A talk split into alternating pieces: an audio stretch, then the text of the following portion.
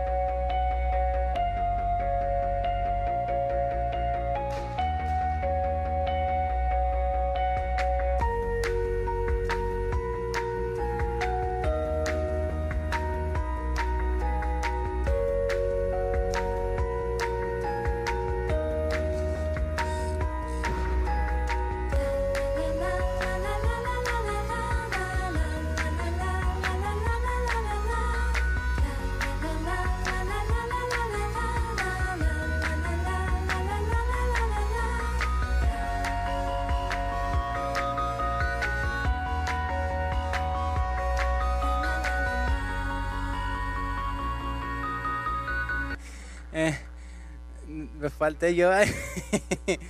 ya se estaban llevando toda la casa.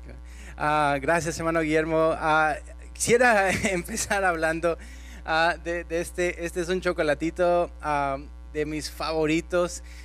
pero, pero ahorita voy a hablar de eso porque ahorita vamos a empezar el ayuno y ya no los podemos comer. Así que si se lo quiere empezar a comer desde ahorita, se, lo, se, lo, puede comer porque quiero, quiero hablar de algo rapidito. Pero este pasaje que acabo de leer enfatiza tres elementos que hablamos en enero, tres cosas bien básicas que nos gusta tocar en el mes de enero y es a tres elementos que Jesús pidió que hiciéramos. Sabe que a muchas personas, muchos cristianos a veces que están buscando qué es lo que Dios quiere que yo haga, qué es lo que Dios quiere que yo haga. Esa es la, pregunta del millón. Muchas veces muchas personas están buscando la voluntad de Dios. Dios, ¿cuál es tu voluntad para mi vida? God, what is your will for my life? What, what do you want me to do? ¿Qué es lo que tú quieres que yo haga para ti? Y esa es la pregunta que tantos cristianos tienen para Dios.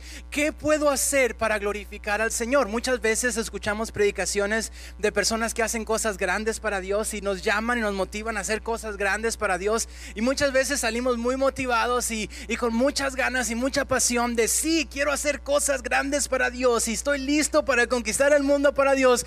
Quiero ah, servir al Señor con todo. Y luego salimos y es lunes y nos despertamos y empieza a surgir la pregunta, ¿qué puedo hacer para Dios?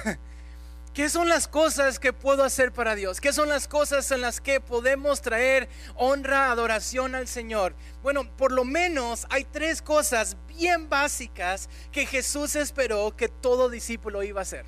Por lo menos tres cosas básicas que Jesús esperó que todos sus seguidores iban a hacer.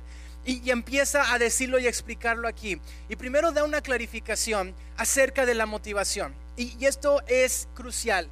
Porque primero habla de motivación y luego dice cuando des, cuando ofrendes. Y luego segundo dice cuando ores, cuando oremos. Y luego tercero dice cuando ayunes. Mateo capítulo 6. Pero antes de entrar al ayuno, a la oración, al dar, a cualquiera de estos elementos ah, de, crecimiento espiritual o de confianza en Dios, primero toca la motivación. Y Mateo capítulo 6, versículo 1 dice, guardaos de hacer vuestra justicia delante de los hombres para ser vistos. De otra manera, no tendréis recompensa de vuestro Padre que está en los cielos. Y luego parece como que ese es el tema del capítulo.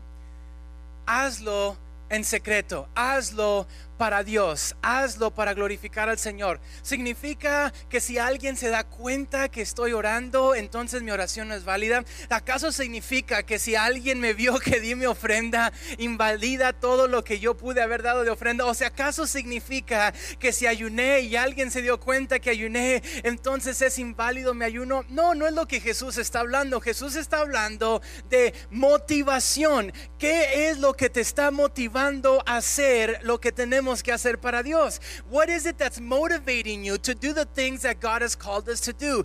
Well, motivation is crucial. La motivación es crucial. La motivación es base. Porque muchos tenían muchas leyes todos los, ah, ah, líderes de las sinagogas de, diferentes tradiciones, los saduceos, los fariseos, ellos tenían sus tradiciones, tenían sus reglas. Sin embargo, aunque eran muy buenas reglas y a lo mejor reglas que muchos de nosotros jamás pudiéramos haber alcanzado, el problema con ellos no era las reglas, sino la motivación a llevar a cabo las reglas. The motivation. What's the motivation? ¿Cuál es la motivación?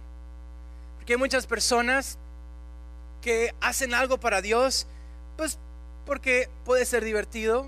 Hay personas que hacen cosas para Dios, pues porque ahí hay fraternización y está padre, es bíblico. A lo mejor hay personas que hacen cosas para Dios simplemente para quedar bien con alguien. Pero aquí Jesús establece algo cuando hagas estas cosas de justicia para Dios, cuando guardaos de hacer vuestra justicia delante de los hombres para ser vistos. En otras palabras, el problema no es tanto que tenemos que hacer agentes secretos, ¿no? It's not that we're supposed to be secret agents, no es de, de ser agentes secretos y orar y que nadie jamás se dé cuenta de que estoy orando, sino de no hacerlo para que llamar la atención no hacerlo para que los demás me vean, no hacerlo para decir, wow, mírame, yo sí ayuno, yo sí oro, yo sí doy.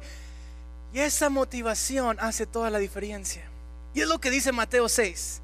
La motivación hace la diferencia. Entonces, es importante hacer, sí, pero también es importante porque lo haces. Hay personas que nada más tienen la motivación y no tienen la acción. y luego hay personas que tienen la acción pero no tienen la motivación. Y la, y la cuestión es esta. Tú y yo somos seres 100% espirituales. Y también somos seres 100% carnales. Diga conmigo, yo soy carnal. Yo soy espiritual.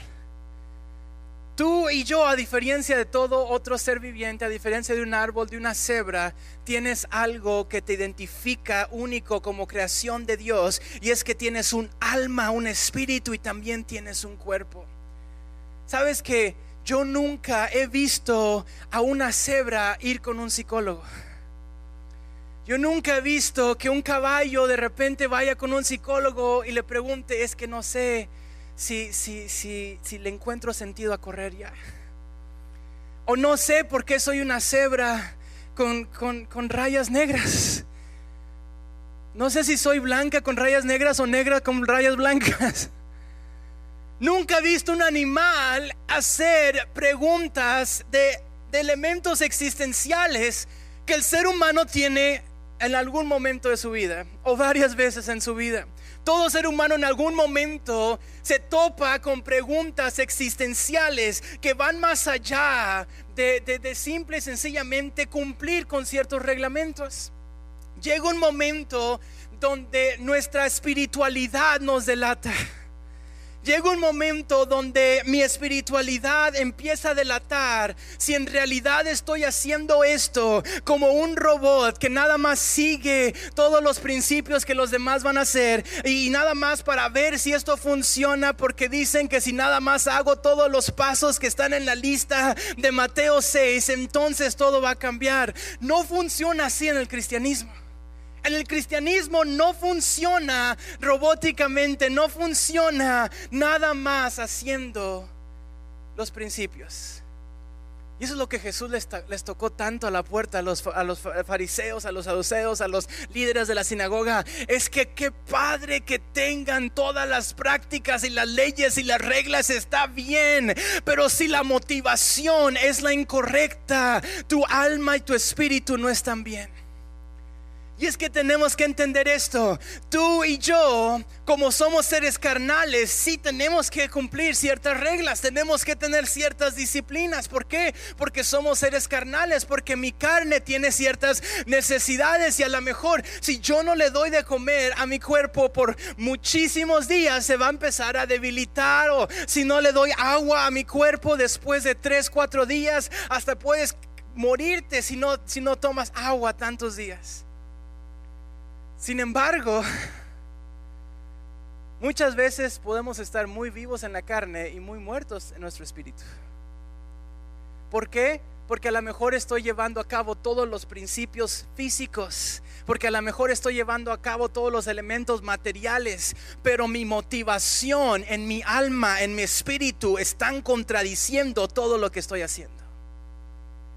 Y lo que está diciendo Jesús aquí es que el ayuno no se trata meramente de hacer, sino se trata de reconocer en tu espíritu para quién lo estás haciendo de reconocer en tu alma que se trata de Dios, se trata de tener hambre de Él, se trata de saber que Él puede intervenir de una forma poderosa, divina, en medio de cada circunstancia por la que estoy atravesando. Se trata de conectarme con Él. Cuando hablamos del ayuno, cuando hablamos de dar, cuando hablamos de la oración, a veces tenemos que tener mucho cuidado con la terminología que se usa a veces, porque llega un momento donde hay dos extremos, ¿no? Hay una teología de pobreza y hay una teología de prosperidad. Y la teología de prosperidad básicamente te dice, ora para que Dios te bendiga, ayuna para que Dios te bendiga, da para que Dios te dé más. Y luego la teología de pobreza te dice, Tú no, tú da, aunque estés pobre, tú ora y si nada funciona está bien. Tú entre más pobre, más espiritual y entre menos, más feo esté tu carro, más espiritual eres y entre más feo esté tu casa, más espiritual eres. Y es peculiar que existan esos extremos, ¿no? La Biblia habla de que Dios sí bendice. La Biblia habla de que Dios sí prospera.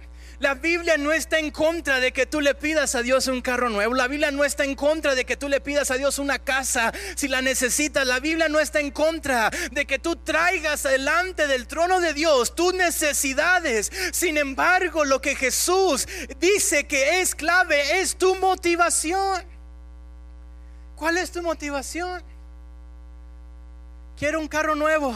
¿Para qué? Para impresionar a las muchachas eso no es espiritual. Quiero un trabajo nuevo, ¿para qué? Porque quiero impresionar a las demás personas y que vean qué tanto dinero tengo y capacidad tengo, inteligencia tengo. Y llega un momento donde dice Jesús, la motivación tiene que ser consistente con la acción. Y tu motivación tiene que estar consistente con tu bendición. Y si hay una contradicción, te puedes amargar.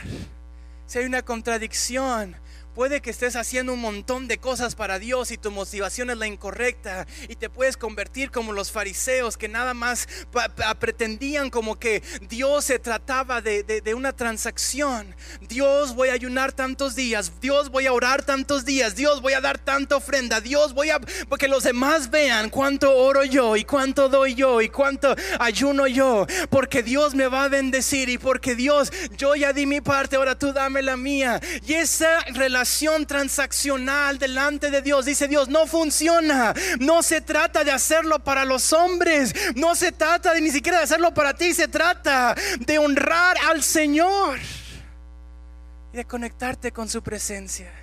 La motivación tiene que estar consistente con la acción. Y la acción tiene que ser consistente con tu motivación. Y hay personas que se motivan ¿Por qué? Porque solamente tienen la motivación y nunca hacen nada por Dios. Estoy muy motivado, Dios, lo quiero hacer por ti. Pero no oro porque porque no tengo tiempo. Si, si checas en Netflix cuántas series has visto, no, no, vi un meme de los jóvenes, se me olvidó, así que mejor no lo voy a arruinar, pero estaba muy chistoso. Y les recomiendo que mañana, los lunes, tienen los mejores memes los jóvenes. Ah, pero básicamente hablaba acerca de, de la motivación, acerca de, de nada más pretender, de nada más hacerlo y de no creerlo.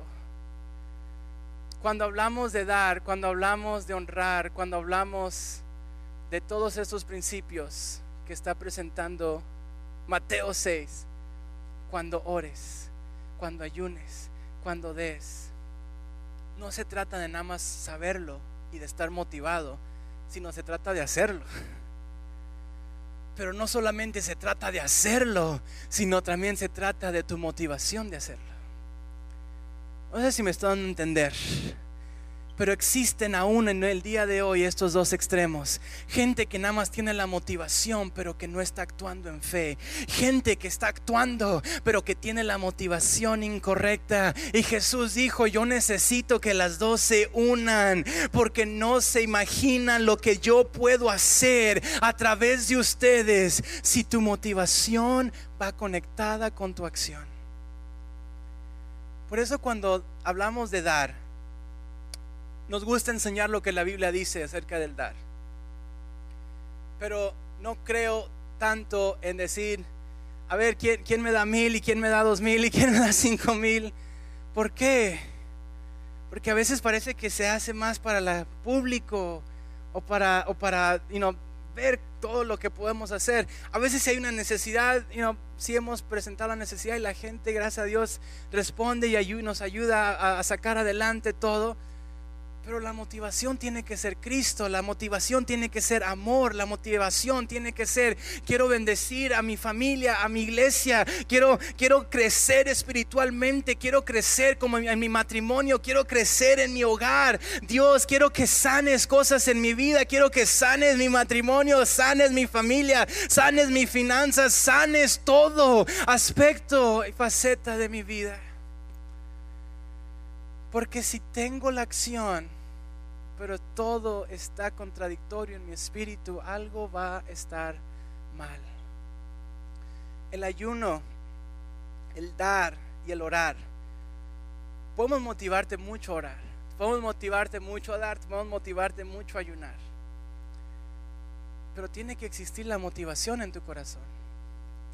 Tiene que existir esa motivación en tu espíritu de decir sí a Dios. Porque podemos cantar mil cantos, pero si mi espíritu está desconectado, lo que básicamente está diciendo Jesús aquí, si ¿para quién lo estás haciendo? ¿Para quién estás cantando? ¿Para quién estás orando? ¿Para quién estás adorando? ¿Para quién estás dando? ¿Para quién estás ayunando? Porque si lo haces para mí, hay una recompensa. Y esa palabra recompensa está bien padre. Porque no es un pago, pero es una bendición. No es una transacción, pero lo que Dios está diciendo, esto está bueno. Esto está muy bueno. Como Carlos V. Sabes que muchos cristianos, yo los he escuchado cuando hablan de Jesús, hablar de Jesús como Jesús, si Jesús fuera lo peor del mundo. Muchas veces parece que cuando alguien evangeliza, parece como que está desevangelizando. Sabes que la palabra evangelio significa buenas noticias. Digo conmigo, buenas noticias. El evangelio significa buenas noticias, pero a veces parece que cuando evangelizamos estamos dando malas noticias. ¿Sabes que Yo soy cristiano así. No hago esto y no hago otro y no hago otro y no hago otro y por eso soy cristiano. ¿Sabes lo que eso da evidencia de que tienes mucha acción pero no hay motivación? Y luego hay cristianos que como que como que tienen toda la motivación, pero su vida no refleja lo que tienen, lo que están motivados. Pero lo que viene a decir Jesús es que hay una recompensa. quiero decirte lo que está diciendo Jesús aquí. Quiero decirte que esto que vas a probar sabe bueno. Y, no te puedo decir más detalles, pero cuando lo pruebes te vas a dar cuenta que es de lo mejor que pudiste haber probado. Esto está bueno, es lo que está diciendo Dios. Hay recompensa, hay bendición. No, no, no es un pago. Se tiene que ver menos de, de decir, porque sé que tu vida nunca va a ser la misma, porque cuando yo lo probé, quiero invitarte a probar lo que yo he probado. Yo fui a México cuando estaba como adolescente y yo había crecido en Los Ángeles toda mi vida, pero fui a México porque fui a visitar a mis familiares y uno de mis primos me llevó a la tiendita de la esquina y mi vida cambió para siempre, hermanos. Porque me dijo, oh, este chocolate es lo mejor que, vas a probar. Y dije, ¿qué es? Y era un Carlos V. gloria a Dios.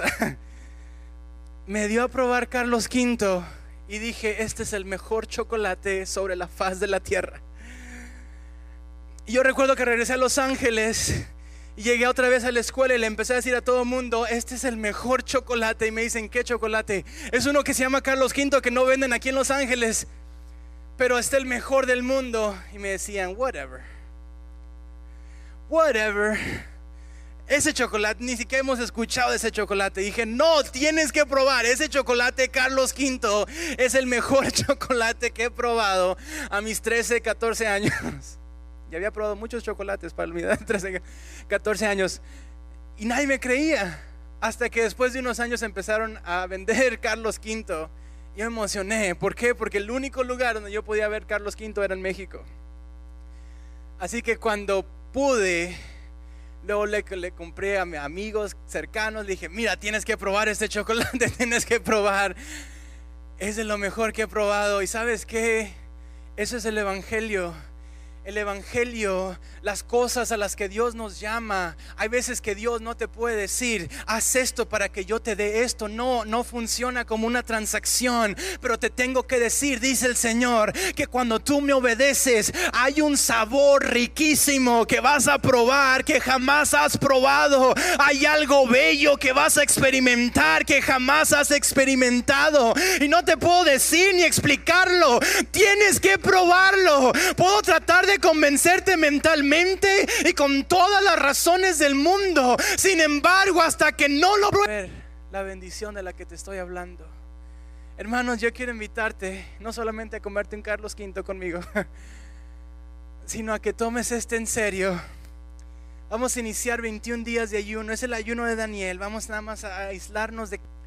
Y es nada más un tiempo para honrar al Señor. Mira como dice Mateo capítulo 6. Mateo 6, 22. Dice, la lámpara del cuerpo es el ojo. Así que si tu ojo es bueno, todo tu cuerpo estará lleno de luz. ¿A qué se está refiriendo con el ojo? A lo que tú ves. Así que el ayuno, este tiempo, 21 días de ayuno, de orar, no nada más se trata de ayunar y de orar, pero también de por una temporada cuidar lo que estamos viendo y vigilar lo que estamos viendo. ¿Por qué? Porque no, no, no vamos a ser legalistas y decir, no puedes ver todo lo que está en la tele, no puedes ver esto. No, no se trata de eso, sino que se trata que en estos 21 días queremos apagar el ruido. Queremos apagar el ruido de muchas cosas que a lo mejor hasta nos tensionan. Si tú ves noticias cinco veces al día, cálmale. si tú te gusta la novela nueva de Netflix o de Hulu o de la tele o de Univision, a lo mejor cortarlo un rato. ¿Qué es lo que te está alimentando? Si a lo mejor es un radio que a lo mejor dices, no, no concuerda con mis pensamientos, pero córtalo un momento, 21 días. 21 días que dejes de influenciarte de este mundo y empieces a dejar que nada más su palabra y su presencia te influyan. ¿Por qué? Porque lo que entra por tu ojo va a tener un impacto sobre todo. ¿Por qué? Porque tu alma y tu espíritu van conectados con tu físico. Y si en tu alma la estás alimentando de pura basura, llega un momento donde eso puede empezar a brotar. Porque de la abundancia del corazón habla la boca. Así que no, no, no estoy repito, no quiero hacer un legalismo y decir no puedes ver nada, pero sí te quiero retar a que por 21 días apaguemos el ruido un momento. Hagamos abajo todas las demás cosas que nos pueden distraer de enfocarnos en Dios. Esto es un énfasis espiritual. Esto es un énfasis, dice el versículo 24. Ninguno puede servir a dos señores, porque aborrecerá al uno y amará al otro, o estimará al uno y menospreciará al otro. No podés servir a Dios y a las riquezas. Por 21 días queremos retarte a que cuides lo que estás gastando, a que cheques en lo que estás gastando tu dinero, a pedirle al Señor que Él influya en tus finanzas, que Él pueda administrarte para ayudar a administrar mejor tus finanzas. Sabes que uno de los problemas más grandes en Estados Unidos, y, no nada más hablando como que en general, no es algo que pasa en todo el mundo, hablando específicamente en Estados Unidos, uno de los problemas más grandes es las deudas la deuda de tarjeta de crédito, de carros, de casa, de tantas cosas. Y a veces que nada más es importante rendir esto a las manos de Dios y decir, Dios, perdóname porque gasté otra vez dos mil dólares en comida. Dios, perdóname. Y, nada más decir, Dios, dame dirección, dame, sabiduría para administrar mejor. No, no es malo si, ganas 10 mil dólares al mes a lo mejor, pero, pero si ganas dos mil y te gastaste dos mil, ¿Cómo podemos honrar al Señor? No enfocándonos en las riquezas, sino enfocándonos en honrar al Señor. ¿Cómo podemos glorificar al Señor? Cuando nosotros oramos, ayunamos, otra vez ponemos prioridad en honrar al Señor a través del dar, de nuestras ofrendas, de nuestros diezmos.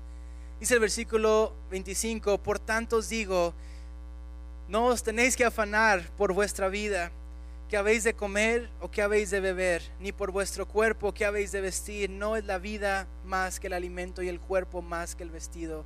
Mirad las aves del cielo que no siembran ni ciegan ni recogen en granero y vuestro Padre Celestial las alimenta. ¿No valéis vosotros mucho más que ellas? Tres elementos bien básicos. Dar, orar y ayunar. Ahora, Queremos retarte a hacer estos 21 días, pero si tú no lo haces y, nada más no, no, no, funcionó, inténtalo. Inténtalo otra vez. Inténtalo, no, inténtalo unos días, inténtalo una semana. Una de las cosas que decimos siempre en enero es di no al cero. Amén. Di no al cero. Di no al cero ayuno, al cero orar, al cero dar, al cero evangelizar, al cero servir. Digamos no al cero que a veces pensamos es que si no puedo dar la cantidad que da aquella persona, si no puedo servir como sirve aquella persona, si no tengo el talento que tiene aquella persona, entonces no lo voy a hacer. No, porque tu ofrenda no es para los hombres, tu ofrenda es para honrar al Señor, tu oración no es para impresionarlos a ellos, tu oración es para conectarte con la presencia de Dios, tu ayuno no es para, para poder impresionar a nadie, se trata de Dios que esa motivación esté conectada con la acción. En el nombre de Jesús. ¿Estamos listos? A mitad estar de pie. Y si le quiere dar una última mordida ahí al chocolate antes de empezar nuestro ayuno.